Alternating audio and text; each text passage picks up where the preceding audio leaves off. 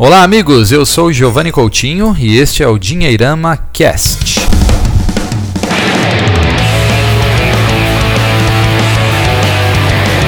Lembrando você que o Dinheirama Cast é um oferecimento da Empíricos. A Empíricos é a sua escolha certa para as decisões financeiras inteligentes que mudam a sua vida. Acesse www.empíricos.com.br barra Dinheirama e faça o download de um relatório financeiro gratuito que foi preparado para você ouvinte do nosso podcast www.empíricos.com.br barra dinheirama. E o nosso podcast também é um oferecimento da Alcanza.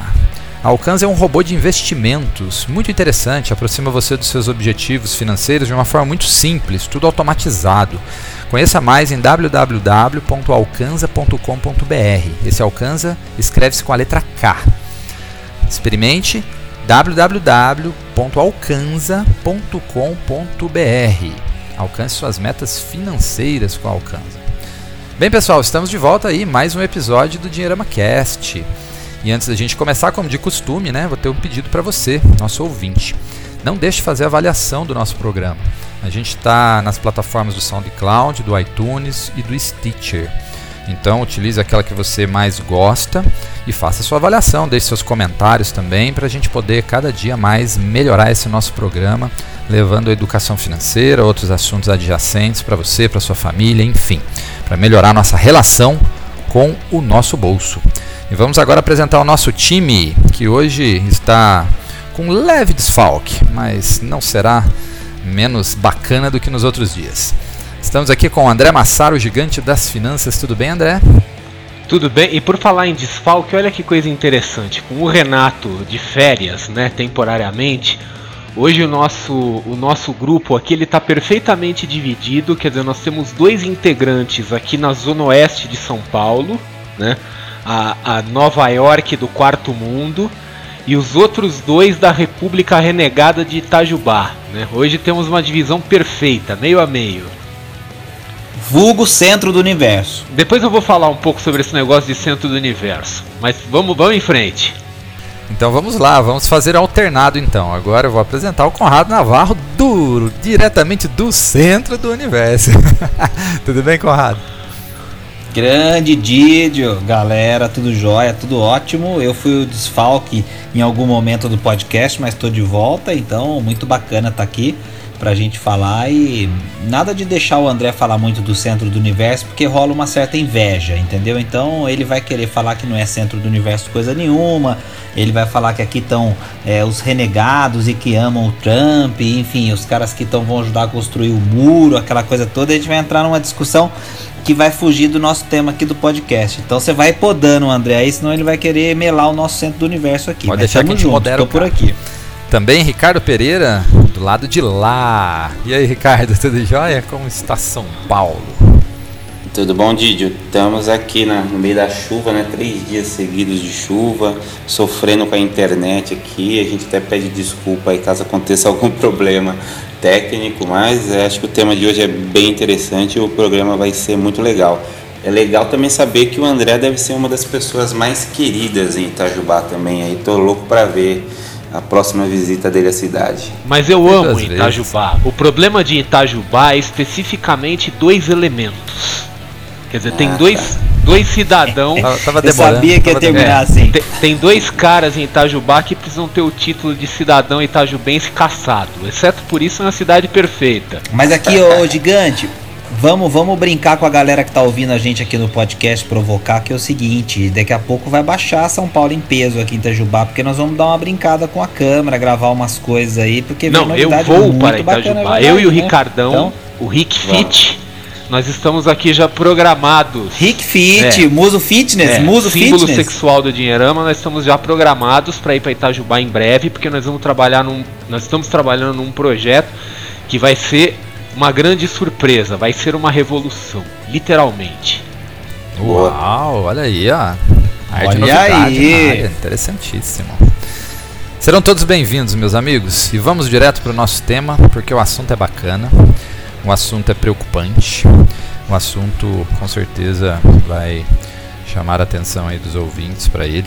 Talvez seja um assunto é, que vá entrar e ter uma relação assim direta aí com o nosso ouvinte, se for o caso. E a gente precisa debater bastante sobre isso. A grande maioria dos brasileiros não poupa para aposentadoria e nem tem nenhum tipo de reserva de emergência. Uau, que tema complicado que é a gente falar sobre isso. Uma realidade dura do nosso país e uma realidade que coloca inclusive o Brasil numa posição muito ruim diante de outros países é, que, em termos econômicos, estão em condição pior do que a nossa. Então isso mostra que não é necessariamente, ou que não existe necessariamente, uma relação entre isso e a saúde da economia do país, mas sim em relação à, à questão de educação mesmo de cada uma das pessoas e outros fatores culturais. Isso é algo delicado e a gente vai debater um bocado sobre isso aqui agora. E eu vou passar a palavra para o André, que é um camarada que gosta de falar bastante aqui para a gente. André, como que é essa é... história dos brasileiros não pouparem para aposentadoria? Vamos dividir então em dois blocos. Vamos bater um papinho primeiro sobre essa questão da aposentadoria, que é um Sim. assunto até que teve bastante em alta aí e continua. Depois a gente pula para outra questão que é a, reserva de emergência, embora estejam aí né, sutilmente vinculadas, mas vamos dar uma separada. Vamos falar primeiro da aposentadoria. Como é que é isso, André? Realmente. Eu quero, eu quero chamar procede? a atenção para uma coisa. Procede. E, e eu quero chamar a atenção para uma coisa que pode até soar um pouco irônica, assim, né? Quer dizer, vejam que as, as pesquisas, né, do, por exemplo, essa reportagem aí que saiu recentemente falando dos 4% do brasileiro, que está sendo a base para o nosso papo de hoje mostra que o brasileiro não se preocupa com a aposentadoria e com a formação de reserva de emergência. Isso é fato. Por outro lado, no final de 2016, quando o governo anunciou aquelas mudanças na previdência pública, parecia que o mundo inteiro e não só os brasileiros só se preocupavam com a aposentadoria. Né? Então vejam só que coisa meio paradoxal. Né? Gerou um alvoroço, dizer, no, né? É, naquilo que diz respeito ao dinheiro que vem do governo, né? a gente entra em pânico, surta e, e, e, fica descabelado aí por causa de uma mudança que aqui entre nós é uma mudança meio drástica, meio ela é altamente desagradável, mas se a gente sair um pouco da esfera individual e ver a economia como um todo, é um, é um negócio que precisa ser feito. Não, não tem como, não dá mais para o mundo viver desse jeito. Agora, quando a gente vai para a esfera privada, as pessoas largam tudo. Quer dizer, e isso reforça a percepção de que o brasileiro, né, eu sei que é uma generalização perigosa, tá? Mas o brasileiro realmente é um povo que tem essa coisa de querer ser cuidado, né? Quer dizer, nós queremos ter o governo cuidando das coisas, nós queremos ser protegidos de nós mesmos principalmente nos investimentos, nas decisões de negócios nossas, quer dizer, a gente sempre quer, está sempre cobrando uma atitude do governo. Agora, naquilo que diz respeito às coisas individuais, à responsabilidade individual, a gente simplesmente abandona. Quer dizer, como não é comigo, não é problema meu, depois eu vejo, depois eu cuido e, e por aí vai. Né? Quer dizer, a gente bota muito a nossa expectativa naquilo que é público e, e, e despreza o conceito de responsabilidade individual. Pois é, é uma. Tem uma coisa legal aí, é, sim, sim, não, só complementando, desculpa já interromper aí. É, eu acho que assim, a, a, a gente, né, eu estava discutindo esses dias com um amigo essa questão de previdência, a gente usa muito a palavra de previdência, porque é assim que a gente chama a previdência é, oficial, né, quer dizer, a, a, nossa previdência social seria o nome correto para isso, que seria é, os benefícios que a gente vai colher quando a gente recolhe é, usando o governo. É, e a, o, a, o nome que é a antítese de, de você ser uma pessoa previdente, ou seja, de fazer a sua previdência ou de, de ter previdência, é a imprevidência. Né? E aí é, o brasileiro ele é exatamente esse paradoxo que o André acabou de mencionar, que é um povo que é, chia sempre que alguém fala de mexer no que é a previdência social, mas que é absolutamente imprevidente quando se trata de fazer os próprios planos e pensar por conta própria no que vai acontecer ali na frente. Então, os números do, do dessa pesquisa, que foi, é, ela foi liderada pelo Banco Mundial, enfim, a gente pode discutir muito a questão de, de uh, como ela foi feita, ou que parâmetros ela usa. É sempre, a gente tem que tomar sempre muito cuidado na hora de comentar esse tipo de coisa, mas eu acho que a, a, a o recado, a gente tá, trabalha com educação financeira há tanto tempo, o recado ele é claro. É, a gente tem um problema sério de uh, encarar o dinheiro como uma prioridade, mais do que isso de uh, entender que uh, a expectativa de vida está aumentando e a gente está fazendo muito pouco uh, pela vida que a gente vai viver quando a gente estiver lá na frente experimentando justamente esse aumento da expectativa de vida. Então, esse alerta que a gente faz no podcast não é no sentido só de, de enfim, de uh, lamentar é, que o Brasil é assim, mas de uh, realmente mostrar para as pessoas de que uh, é possível fazer alguma coisa e que você tem que fazer esse alguma coisa agora uh, e não esperar que, como o André falou, é. alguém vá resolver o seu problema. Olha um exemplo que está nesse estudo, né? Falando que é, é para vocês terem uma ideia aqui, eu vou, vou, citar uma das coisas que foi falado, né? Do levantamento feito com 143 países pelo Banco Mundial, só 11 países estão abaixo do Brasil nesse índice de poupança para aposentadoria. E a gente está falando de, de perder para nações em que a renda, uh, o PIB per capita é próximo de mil dólares, se você fizer a paridade de poder de compra. No Brasil, a gente está falando de um PIB per capita de mais de 15 mil dólares. Então, é, é a gente está falando realmente de é, cultura, a gente está falando falando de acesso a, a determinados produtos de investimento, a gente está falando de ignorância financeira, a gente está falando de anos vivendo é, numa, numa escuridão econômica absoluta, quer dizer, sem você ter nenhum tipo de é, é, é, possibilidade de entender ou fazer previsões minimamente é, coerentes sobre o que vai acontecer dali para frente. A gente está falando de uma época de hiperinflação, a gente está falando de planos econômicos malucos, quer dizer, um plano real muito jovem. É, a gente está falando também do aspecto individual de que o potencial de poupança é pequeno e as pessoas ainda têm muitos desejos de consumo represados e, e deixam isso muito claro quando tem a oportunidade de gastar o seu dinheiro, seja Não, em crise foi, ou seja É interessante você mencionar, então, assim, né? É uma realidade, é né, mencionar a paridade de poder de compra, porque quando você traz isso à tona, isso mostra que o argumento da renda baixa, ele é em grande parte das vezes falso. Exatamente. Perfeito, é, é isso. A gente, é, e aí, a cultura, André, é uma outra coisa interessante. É, o estudo mostra um pouco dos países asiáticos, onde essa cultura de, de previdência é maior, no sentido de se preocupar com o futuro, é, em vários aspectos. A gente não está falando só de dinheiro, a gente está falando de alimentação, exercício, uma série de coisas que a gente conhece da cultura asiática. É, e você tem países, por exemplo, como a Tailândia, que na paridade do poder de compra tem um PIB per capita muito parecido com o do Brasil, e você tem 80% da população declarando que poupou algum dinheiro nos últimos 12 meses. No Brasil, essa proporção cai para menos de 30%. Então, é, é, eu acho que tem sim um fator cultural importante, tem um fator é, econômico, claro, de você ter realidade de investimentos para o futuro é, que são recentes. Então, a, a, antes do plano real, o que, que você fazia para investir no futuro? Você, sei lá, você comprava imóvel quando você tinha condição. Talvez fosse essa a única opção. Depois do plano real, enfim, e mais recentemente, é, surgiram diversas modalidades de investimento pensadas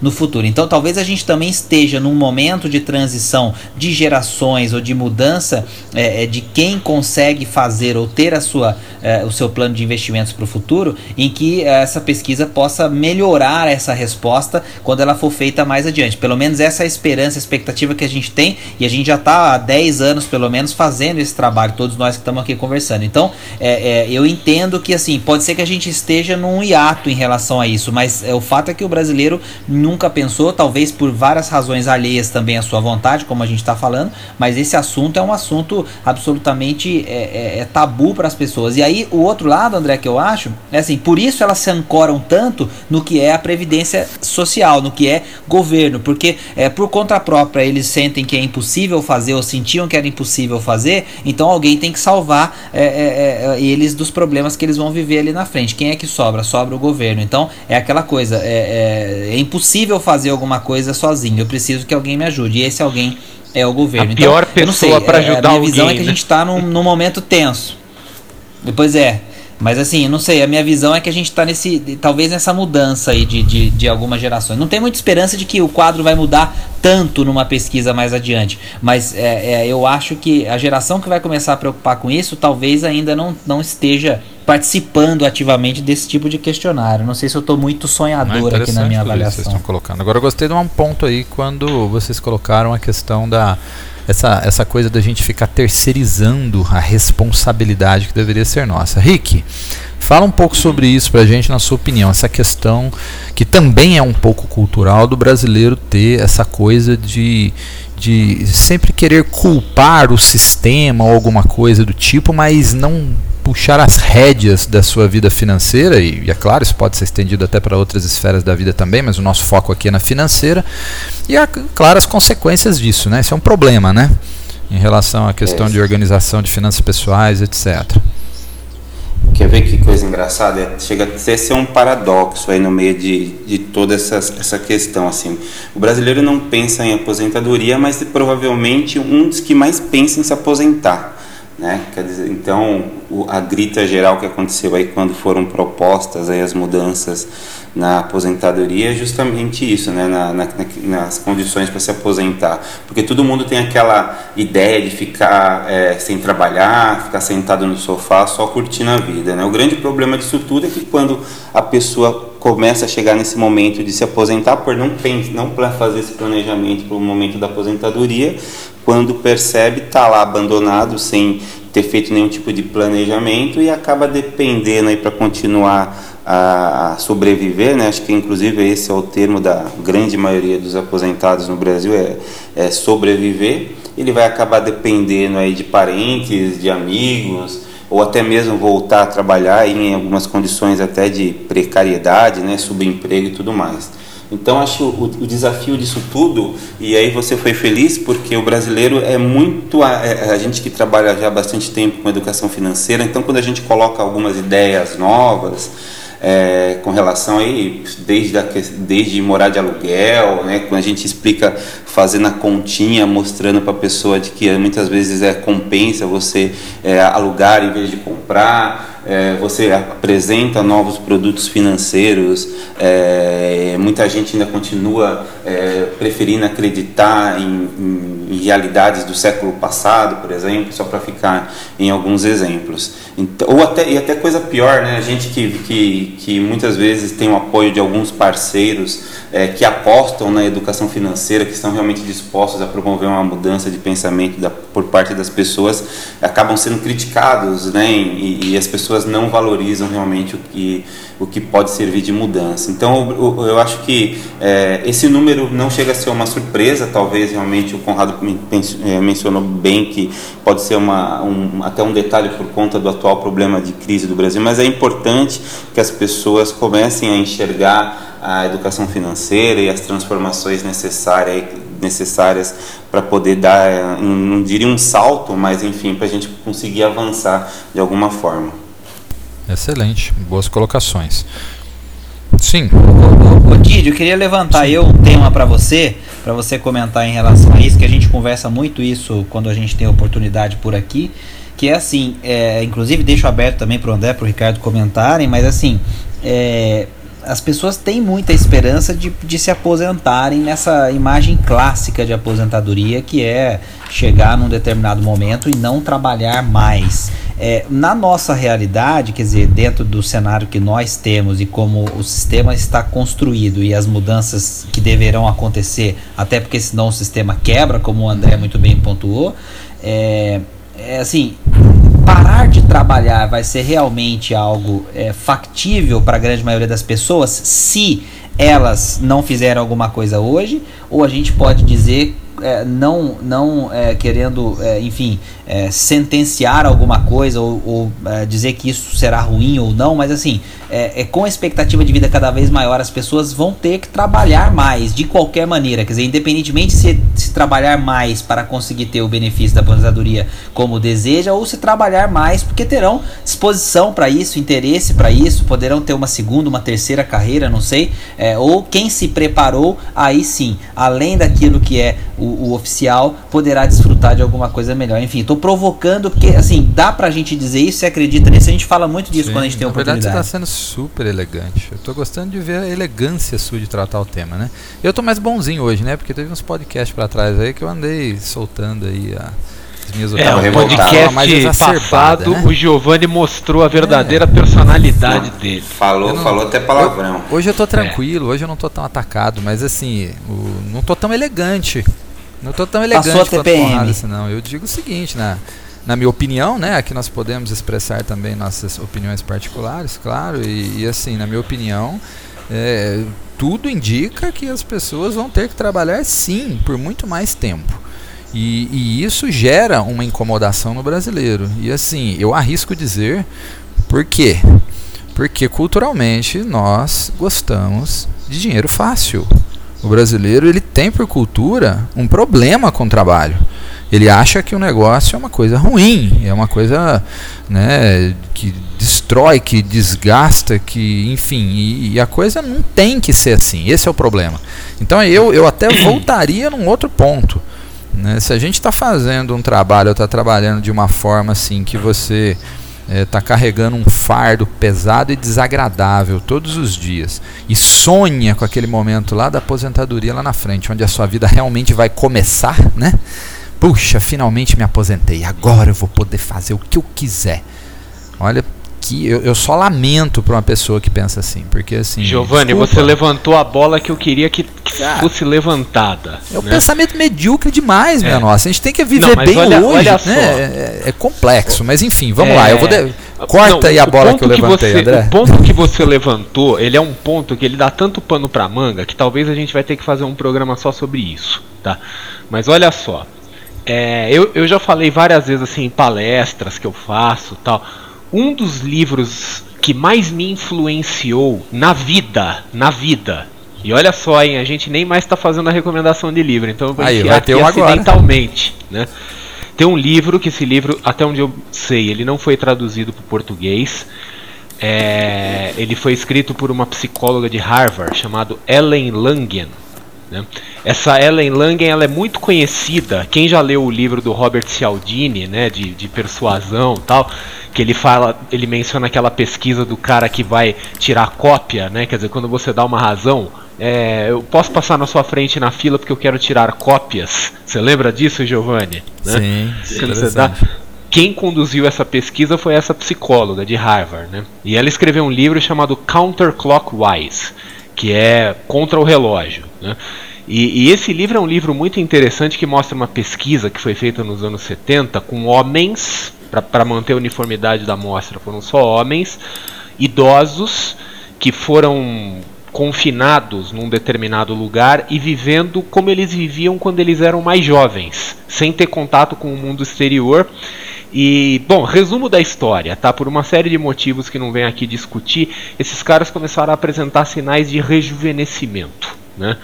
É, o ponto que eu quero chegar é o seguinte: eu, e aí a gente vai entrar numa coisa altamente opinativa, tá? Eu tenho para mim, baseado nesse livro, inclusive, né, que me chocou quando eu li, que de fato o nosso corpo e a nossa mente respondem à nossa realidade exterior.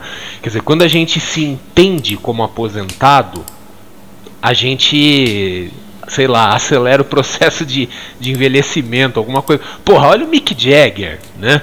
O cara tá aí fazendo show pelo mundo, fazendo filhos em modelos, etc, com 70 e poucos anos de idade. Quer dizer, um cara que quando tinha 20 e poucos anos, ele deve ter ido no médico e o médico falou para ele assim: "Meu chapa, se você continuar tomando todas essas drogas aí, você não vai viver mais seis meses".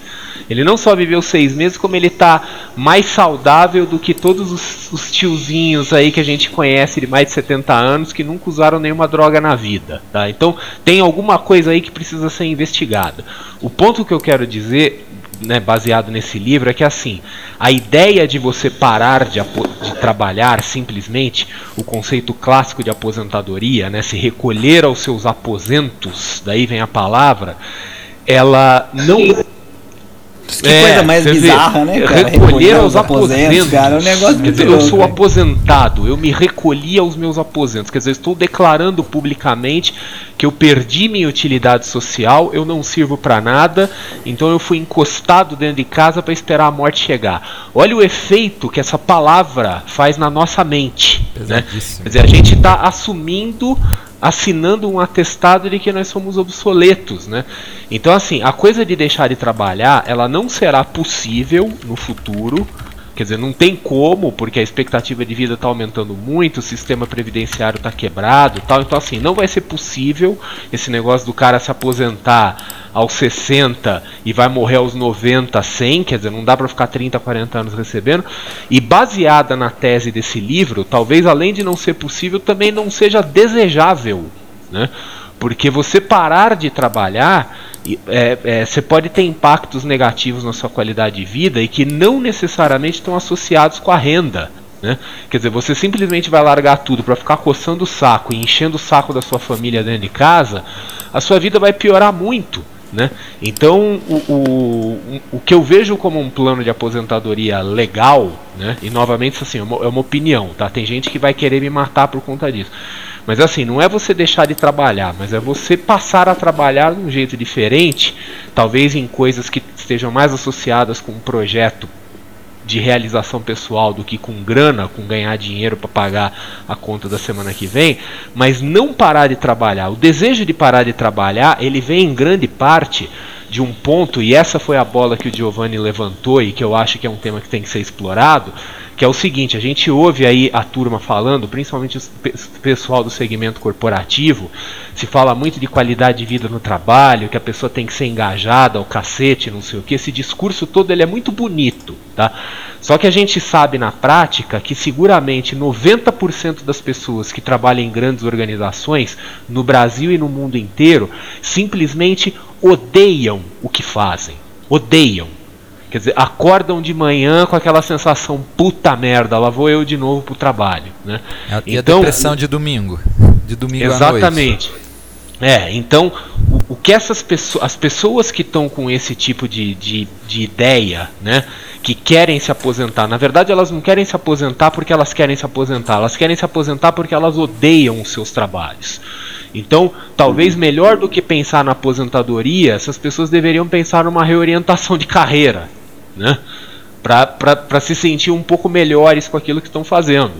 Ou tentar arrumar outros caminhos, sei lá, né? Não, e André, e, e tem, um, e tem um, um, complemento importante aí que é se você já tem ou passa por essa situação e ainda assim não pensa em fazer uh, algo você mesmo, pelo momento em que você vai fazer essa mudança, seja ela de carreira, ou seja essa aposentadoria em que você vai ressignificar a sua vida, ou sei lá, encontrar um outro trabalho que faça sentido, alguma coisa nesse, nesse caminho, é, se você fica ainda assim esperando que as coisas melhorem e não contribui é, por livre e espontânea vontade para que isso aconteça de uma maneira mais tranquila ali na frente, quer dizer, você está errando duplamente porque você está insistindo num erro que é, você vai é, passar um tempão é, no vazio vazio e ainda assim não vai construir uma maneira de você mudar essa situação quando você tiver condição. Quer dizer, chegar num determinado momento em que você vai começar a receber um benefício, mas que se você tivesse feito também a lição de casa de se preparar melhor, você poderia fazer essa mudança e aí não ter que aceitar de novo qualquer coisa, porque o seu padrão de vida vai subir lá naquela fase da sua vida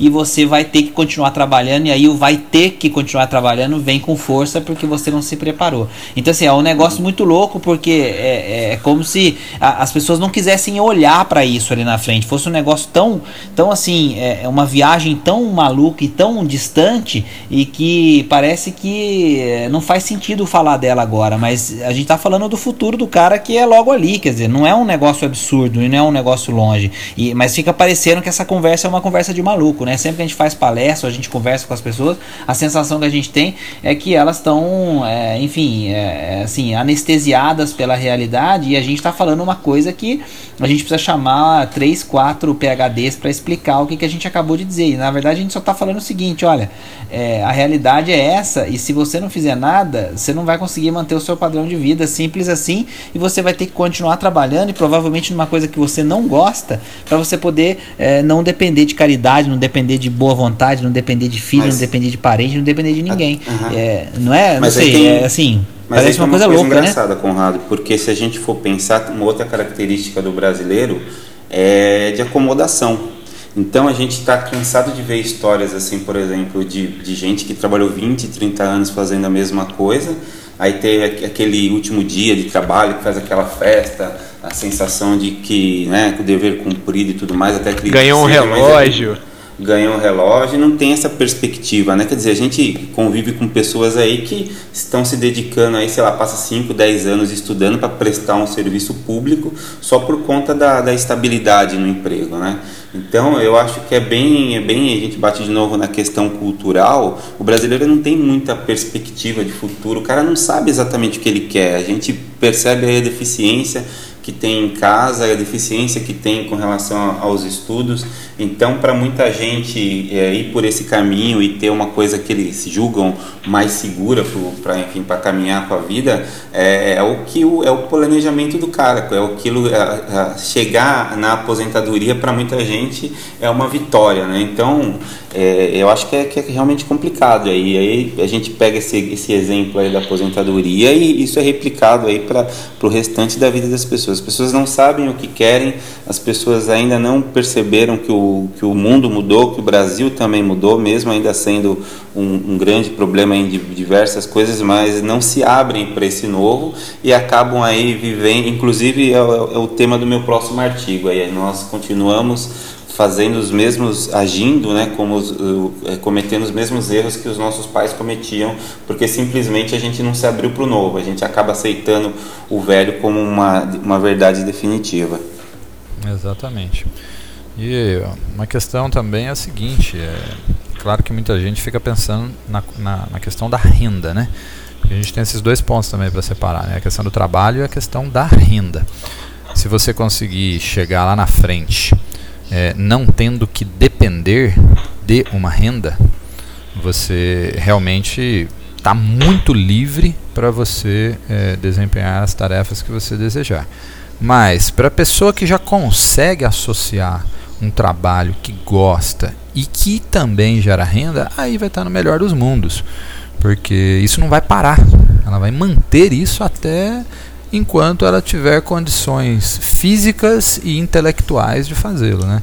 E aí é claro, a gente abre até uma janelinha aqui, né, de um outro assunto que é fora do escopo nosso, mas que anda de mãos dadas com a educação financeira, por conta dos pré-requisitos que ambos têm para que ocorram de forma correta, é a questão da saúde, né? Obviamente que a gente tem que tomar muito cuidado também com a nossa saúde.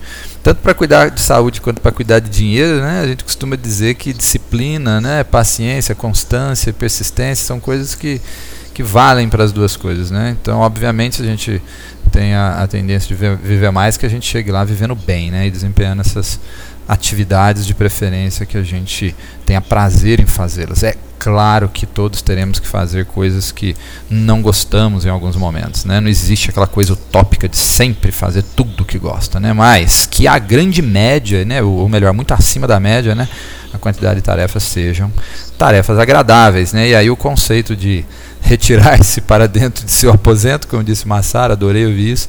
Não tinha associado Mas isso é isso mesmo. obviedade, né? Isso não Exatamente. é invenção minha, não. Então, é, é tão óbvio isso, mas eu, não tinha, eu mesmo tinha parado para pensar né, na, da, da, na questão da origem da palavra. Quer dizer, isso não vai deixar de acontecer, claro, porque você vai querer estar tá, é lá fora, bem vivo, né? E, experimentando, vivendo essas experiências. E, e eu faço Viagra uma breve... Power. É, isso aí. E eu faço aqui uma breve pausa para lembrar o ouvinte que o nosso podcast tem né, patrocínio da Empíricos. Você que não conhece, a Empíricos ela, ela fez um negócio muito legal. A Empíricos trouxe para o investidor comum é, aquele tipo de informação financeira que até então era acessível somente aos grandes investidores, porque não dá para a gente ter um analista de investimentos particular, né? Assim, pelo menos não está acessível à maioria das pessoas, porque você teria que pegar, pagar provavelmente mais do que uma dezena, né, de milhar de real aí para poder pagar um, um consultor desse. A Empíricos ela desenvolveu um trabalho muito interessante que ela traz para a pessoa, para o pequeno investidor, né, como eu e você que nos ouve, a possibilidade de termos acesso a informações financeiras interessantíssimas de qualidade, recomendações de investimentos, inclusive específicos, né, seja na renda variável na renda fixa. E eles presenteiam você, nosso ouvinte, com um relatório gratuito para você ter uma ideia de como é esse trabalho que eles fazem. Você pode retirar o seu no www.empíricos.com.br barra dinheirama. Vai cair numa página bonita lá, você segue as instruções e retira ou faz o download, no caso, do seu relatório financeiro gratuito. E a Alcanza, que também patrocina o nosso podcast, a Alcanza é um robô de investimentos. Para você que não sabe também o que é um robô de investimentos, entra lá no site deles que você vai achar super interessante. É, é a automatização dos seus investimentos. Você responde algumas perguntinhas interessantes sobre o seu perfil de investidor, eles vão montar para você uma carteira virtual de investimentos e você vai poder colocar o seu dinheiro, ele vai ser gerenciado da melhor forma para obter rentabilidade conforme o seu perfil, conforme os seus objetivos. www www.alcanza.com.br é o site. Esse Alcanza é com K, tá? www.alcanza.com.br. Vamos dar segmento aqui ao nosso bate-papo, fazendo uma leve, uma leve virada de chave aí. O assunto continua praticamente o mesmo no que diz respeito à, à base aí, talvez os motivos, mas a questão agora é outra. O brasileiro também tem um segundo é, prêmio às avessas, né, digamos assim, quando a gente também quase que lidera né, a questão da falta de poupança para as emergências, que é uma outra situação. A gente não está falando da questão dos, dos é, da aposentadoria propriamente dita, mas a gente está falando das questões que podem acontecer a qualquer momento, aí os imprevistos da vida, você é, descobrir né, a infelicidade, descobrir, por exemplo, uma doença grave ou mesmo sofrer um, um acidente de qualquer outra espécie e até outros tipos né, de, de emergências e que podem surgir na vida que não envolvam aí danos físicos para a gente. O fato é, o brasileiro também vive com emoção. É isso mesmo? O Conrado, o, o brasileiro Ô, gosta de viver olha, com emoção. Olha que coisa né? louca. Ele, ele, conta que nada vai acontecer olha de só, errado quase, ele. É, na verdade, eu não sei. A gente talvez, é, quem tá ouvindo a gente deve pensar assim, puta, esses caras são muito chato, cara. Esses caras ficam falando de grana, Mas nós somos mesmo. de planejamento e tal. É, exatamente. Então, assim, os caras falam, esses caras são muito.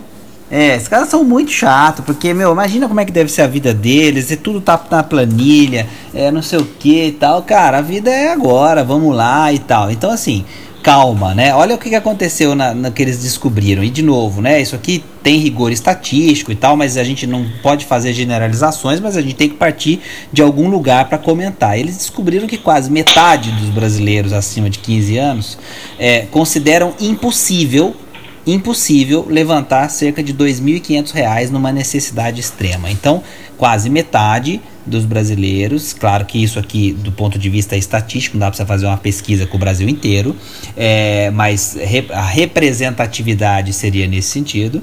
É, quase a metade considera impossível levantar R$ 2.500 numa necessidade extrema, segundo o estudo do Banco Mundial. Por que R$ 2.500? Quer dizer, por que esse valor? Porque eles tentaram usar é, uma conta de 1,20 avos aí pra, é, do PIB per capita para fazer a comparação em cada país e depois montar esse esse relatório. Aí olha que coisa louca, daqueles que responderam que conseguem obter a quantia, quer dizer, imagina que a outra metade que disse que não, eu consigo pegar R$ 2.500 uma necessidade extrema, só 16% desse público que disse que consegue usa as próprias economias nesse caso. Mais da metade ia pedir ajuda para amigos ou parentes. Então, o que, que eu vou dizer agora é o seguinte: o Brazuca é assim, amigão, apertou, ele pega o telefone, cata o cavaco, liga pro amigo, vai pra casa da mãe, do pai, do tio, da tia, do vô, da avó. E aí sabe o que, que ele faz? Ele ferra o nome de todo mundo, pega o dinheiro, usa e um abraço. E a gente vê isso muito acontecer com pessoas mais velhas e tal. E aí a gente volta no tema que estava falando antes. O cara aposenta, aposenta sem conseguir manter o padrão de vida e empresta o nome pro neto, pro filho, que vai pegar o dinheiro emprestado e não vai devolver. Quer dizer, o cara já aposenta sem ter nada e ele ainda fica com uma dívida de um dinheiro que ele emprestou para um moleque mais novo para ele torrar em alguma coisa. Então, assim, a situação ela é grave do ponto de vista da educação financeira. Eu não estou entrando no mérito aqui, a renda nossa é baixa, é, é assim, é, a gente tem uma série de problemas estruturais, de reformas importantes que têm que ser feitas. A gente pode falar em vários programas de todas elas, mas assim, o fato é que a gente tem, é, claro, um nível de educação financeira muito baixo e as pessoas não se deram conta da importância disso. A gente está falando aqui de, de novo, né? Só 16% conseguiriam levantar com as próprias economias R$ 2.500 num caso de emergência extrema. O resto teria que sair catando cavaco para pegar esse dinheiro com alguém. Ou seja, nós estamos ou não estamos conseguindo fazer o nosso trabalho, é, gente? Mas eu quero só de fazer Deus. um comentário aqui, né? Eu não sei quanto a vocês, mas eu acho muito mais chato você precisar de R$ 2.500 e não conseguir do que fazer planilha.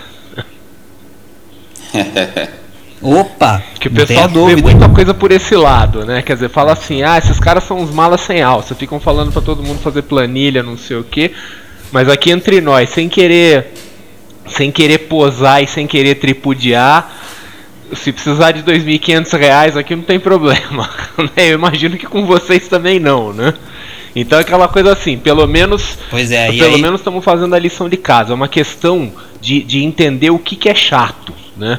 É, as pessoas botam muito isso, né? Quer dizer, esforço que você tem que fazer no curto prazo, não sei o que, isso é chato, mas o que você vai ter no longo prazo o pessoal não enxerga, né?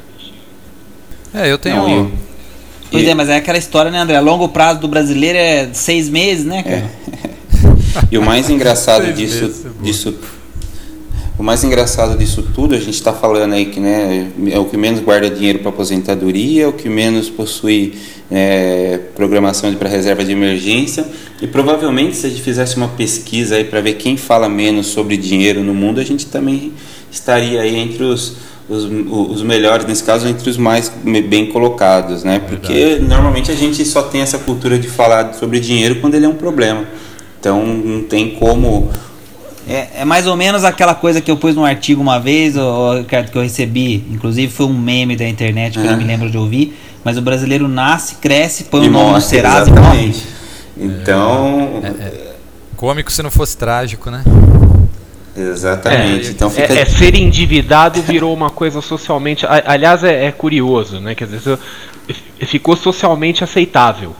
Quer dizer, antigamente mas isso, isso na gringa é. também é bastante, né, André? Porque lá você tem, por exemplo, credit score, que é uma coisa que não chegou aqui ainda, que é a pontuação de crédito, que imagino que algum dia isso vai aparecer por aqui. Acho que faz todo sentido. Não sei porque que nós não temos é, isso tem ainda. Tem o cadastro dizer, positivo, sei, que é quase falar. isso. Né? É, isso. Uhum.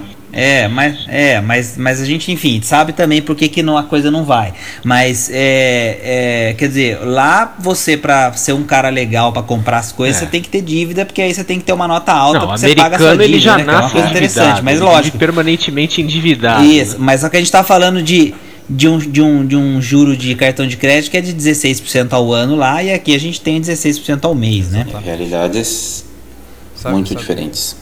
É, sabe o que eu estava pensando, pessoal? Uma coisa interessante, porque é, todo mundo fala que não consegue guardar, né? Tem muito essa coisa, ah, mas eu não consigo, eu não consigo, ou, ou eu ganho pouco, e assim, sempre tem algum tipo de, de desculpa. Mais uma vez, sei que é complicado, tem gente que pode ouvir eu falar isso e ficar bravo, mas olha só. Você está ganhando pouco, não tem jeito de fazer outra coisa a não ser buscar uma forma de ganhar mais. Aí vem aquela pergunta, mas como que eu vou fazer isso, né?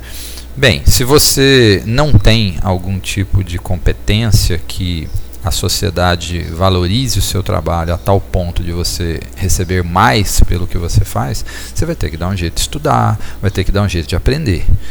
Se você não quer fazer isso, só resta uma outra coisa, você vai ter que trabalhar mais, vai ter que trabalhar mais tempo para você ter mais renda.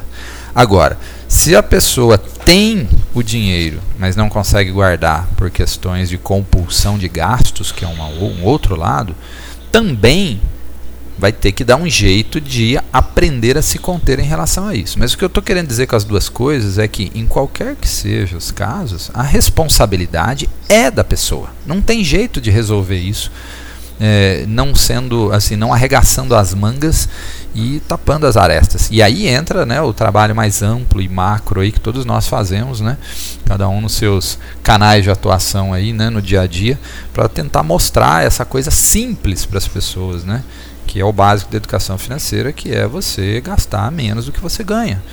E essa diferença, obviamente, ser investida de forma inteligente para que esse dinheiro possa se multiplicar e venha, num primeiro momento, a montar a tal reserva de emergência. Num segundo momento, já passa então a atender talvez algumas metas né, e, e sonhos que você queira desdobrar em objetivos concretos para você alcançar, você e nosso ouvinte que, que nos escuta. Então, quer dizer, é, tem uma fórmula mágica para a gente resolver isso? Não tem, a não ser a disciplina, a não ser a dedicação, aprendizado, estudo. É, ah, mas eu quero fazer um curso, eu quero aprender uma coisa, mas nem para isso eu tenho dinheiro. Tá, mas tem fontes alternativas de conhecimento. Né? Eu costumo dizer que livros, né, a literatura é uma coisa barata se você comparar com a riqueza de informações e a maneira detalhada como aquela informação específica vem contida dentro de um livro, você paga muito barato por essa informação. Aí, mais uma vez, ah, mas eu não gosto muito de ler, né? Aí, é, é tanto problema encadeado que a gente vai morrer assim no tema macro, que é o problema da educação, né? e no micro que a gente está dizendo aqui, que é a educação financeira. Mas de fato, a, o, o, brasileiro em geral é muito mal educado, não gosta de estudar, não gosta de ir atrás da informação. Né? Então, quer dizer, quem persiste nisso acaba realmente se dando mal. Outro ponto que eu queria colocar também antes de devolver a palavra para vocês é, é, a seguinte questão. É, tem uma coisa que eu observo que é um pouco mais sutil, não sei se vocês vão concordar comigo, que é o seguinte. É, nós que vivemos aqui no interior, né, digo eu e o Conrado, e talvez o ouvinte aí também esteja numa cidade pequena, é, isso acontece na cidade grande também, mas pelo dinamismo da cidade grande, é, isso acaba sendo quebrado com mais facilidade. É, é a questão da rotina. É, eu, eu, eu, observo algumas figuras aqui na, na cidade que eu vivo, né, que parece que todos os dias da vida faz a mesma coisa, do mesmo jeito, vão nos mesmos lugares, né? E, e aí a gente estendendo isso para a questão do trabalho, principalmente aquele trabalho da pessoa que, que leva a vida de qualquer jeito, vai deixando a vida levar, né? Aquele que acorda na segunda-feira triste porque vai trabalhar, ele faz aquela coisa mecânica todas as vezes, do mesmo jeito, é o mesmo roteiro para ir para o trabalho, para voltar. E, e, essa rotina, é, é, me perdoe o ouvinte a, a, a palavra que eu vou usar, ela vai emburrecendo a pessoa. E, e, e, esse emborrecer da pessoa vai fechando a mente da pessoa para muitas outras coisas. Talvez essa mesma pessoa, até por conta da sua dificuldade de condição financeira, talvez ela, ela passeie pouco, ela saia pouco para fazer uma viagem, ela, ela vê pouco coisas diferentes daquele dia a dia. E aí aquilo cada vez mais vai escravizando a pessoa e vai deixando ela mais presa justamente nesse círculo vicioso e ela vai se inibindo cada vez mais a aprender uma coisa nova, a tentar encontrar uma saída diferente para fazer, né, para aumentar a sua renda, um trabalho mais prazeroso e enfim, é, qualquer outro tipo de coisa, a vontade de estudar uma coisa nova, talvez um, fazer um curso técnico numa área diferente para né, novos ares e novas rendas também, enfim.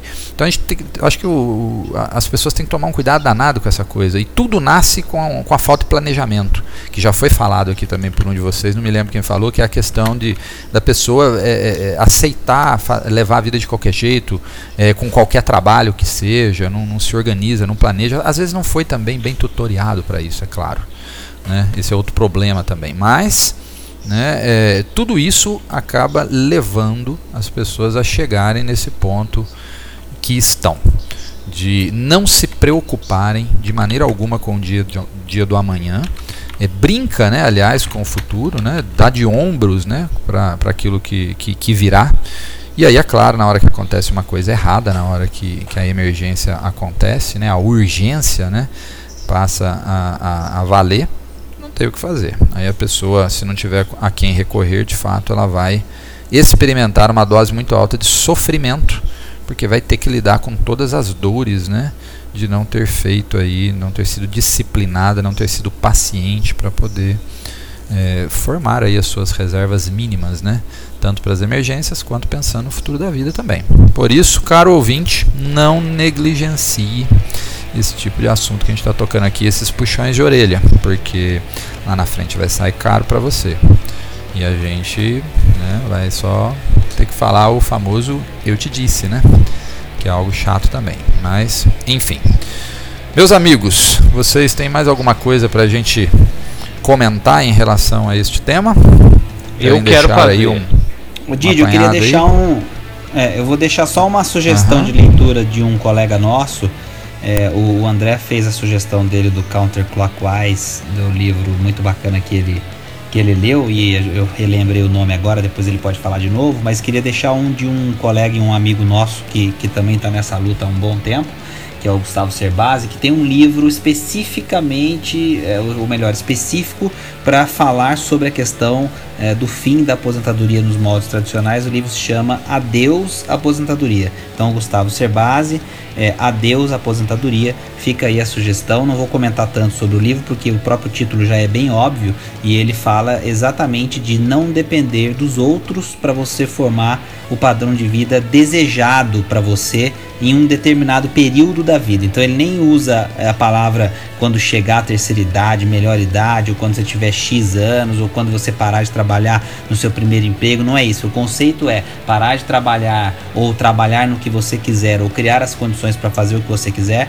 no momento em que você quiser. Então, adeus aposentadoria.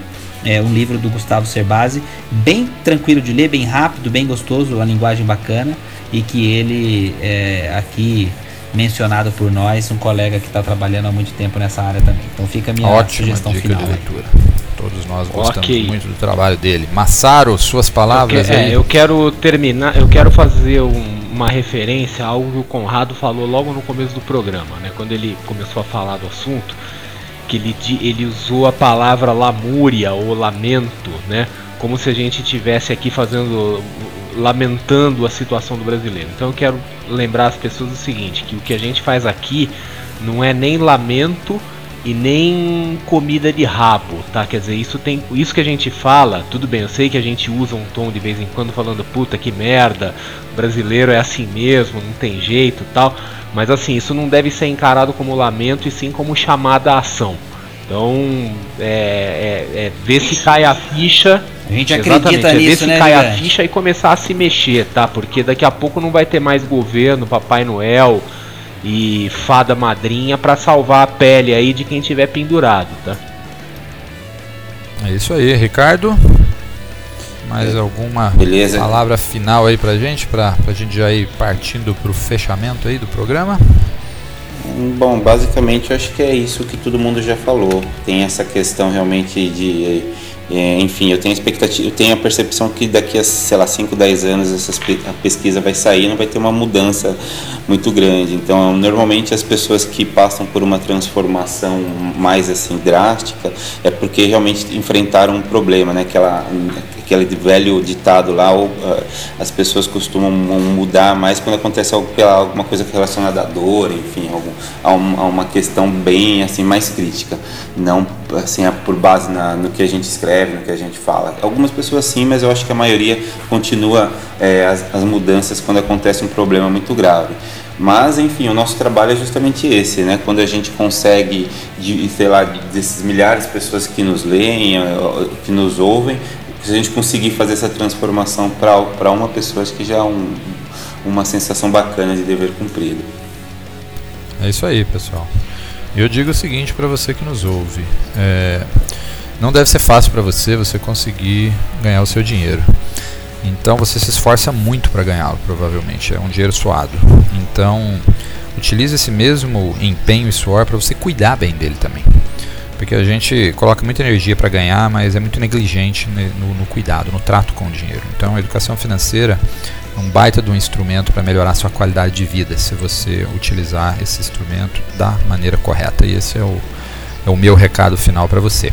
Lembrando a você, ouvinte, que esse nosso programa é patrocinado pela Empíricos, nós já fizemos algumas menções a eles e convido você para experimentar um relatório gratuito que eles estão deixando de presente para você e você vai obtê-lo no site www.empíricos.com.br barra dinheirama. E também a Alcanza, que é o nosso outro patrocinador. A Alcanza é um robô de investimentos. Então, se você quiser experimentar, entender e simular também uma carteira de investimentos com esse robô, você digita www.alcanza.com.br, Alcanza com K, e aí você vai poder fazer lá suas simulações. Quero agradecer a, a você por nos acompanhar em mais esse programa. Quero lembrar você também que se você gostou, compartilha esse programa aí com seus familiares, com seus amigos. A gente está sempre procurando utilizar esse espaço aqui para não só debater esses temas delicados como de hoje, mas sempre aproveitando para dar esses insights legais de educação financeira. Ajude a gente a levar isso adiante para que a gente possa educar melhor a nossa nação, ter um povo mais de olhos abertos, um povo mais rico né, e capaz de gerenciar seu próprio dinheiro. Lembrando que nós estamos nas plataformas do SoundCloud, do iTunes e do Stitcher. Avalie também esse nosso programa se você gostou, dá um likezinho lá para nós e também deixe seus comentários para que a gente possa fazer um programa cada vez mais bacana para você, caro ouvinte. Meus caros amigos, um grande abraço para vocês e até a próxima. É isso aí. Nós, Gil. Até Valeu. mais. Valeu, gente. Até mais. Até mais. Vamos lá. Um abraço para todo mundo.